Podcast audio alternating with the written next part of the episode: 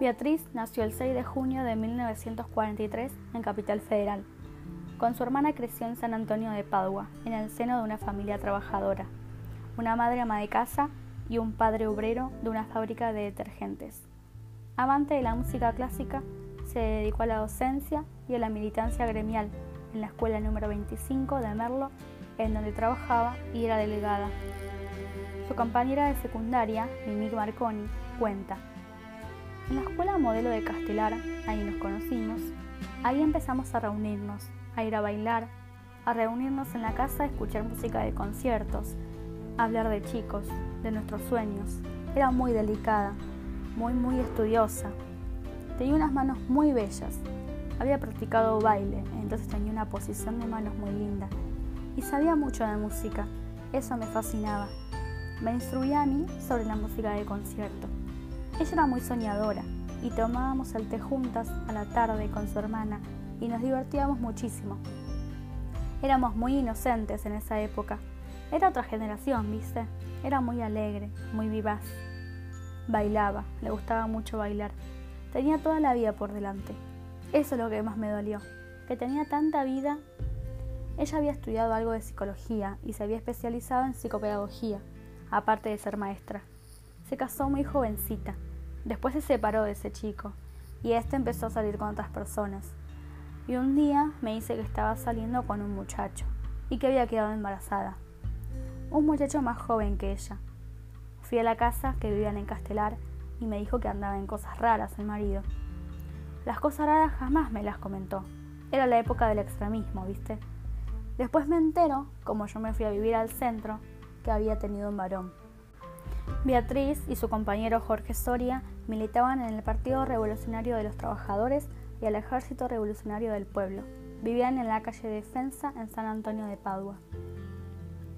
El 15 de junio de 1976, a las 2 de la mañana, es secuestrada junto a su marido. El niño de ambos, de escasos dos años, Ernesto, es entregado a una vecina indicándole la dirección de la abuela para que fuera llevado allí.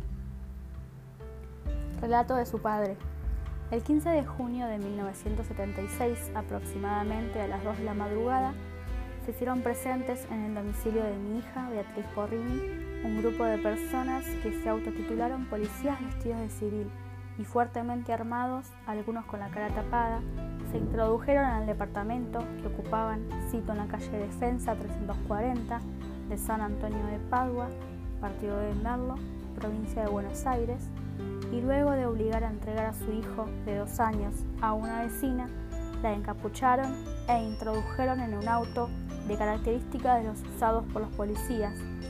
Luego, un grupo de personas se dio a la tarea de despojar a Beatriz de sus pertenencias.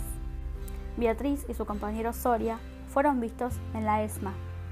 El testimonio de la vecina. María del Carmen Roselo era la vecina de Beatriz en el año 1976. Entre julio y agosto, un día, me llamó mucho la atención el ruido. Miré por la ventana, veo que había muchos autos y mucha gente. Estaban apuntando de la vereda de enfrente hacia el techo de mi casa. No recuerdo bien cuánto tiempo fue. Dos horas o más. Hubo ráfagas de ametralladora en la parte de atrás de la manzana. Alguien que diga guardia, que se escapa la mina, dijeron.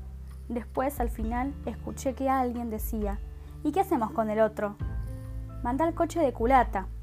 La veo a Beatriz en el porche de mi casa, persiana por medio.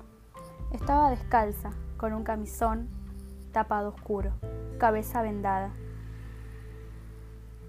Alguien la empujó para meterla adentro. Una señora se puso a gritar y preguntar, ¿qué pasa? ¿Qué pasa? Y le dijeron que se quedase adentro.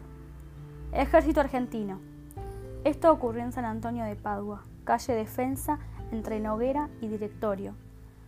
Su departamento era el último. Yo veía a su pareja, creo que se llamaba Eduardo Soria. Recuerdo verla a Beatriz en la vereda con el triciclo del hijo. Lo cuidaba. El hijo estaba en el lugar. No lo vi, pero me enteré al día siguiente. Parece que Beatriz entregó a su hijo a la persona que vivía en el departamento de al lado. Una señora grande, Parece que no quería agarrarlo y alguien le dijo, quédese con el chico. Fue restituido a los abuelos, que vivían cerca de mi casa. Las personas que se lo llevaron no estaban con uniforme, vestían de particular. Beatriz estaba vendada con una toalla blanca. También escuché al papá de Beatriz y a la dueña del departamento decir que habían roto sanitarios, que se habían llevado muchas cosas. Me enteré que el papá había ido a hablar con un prelado y le confirmó que Beatriz había sido muerta. La mamá falleció sin saber el destino de la hija. Beatriz tenía 33 años y aún sigue desaparecida.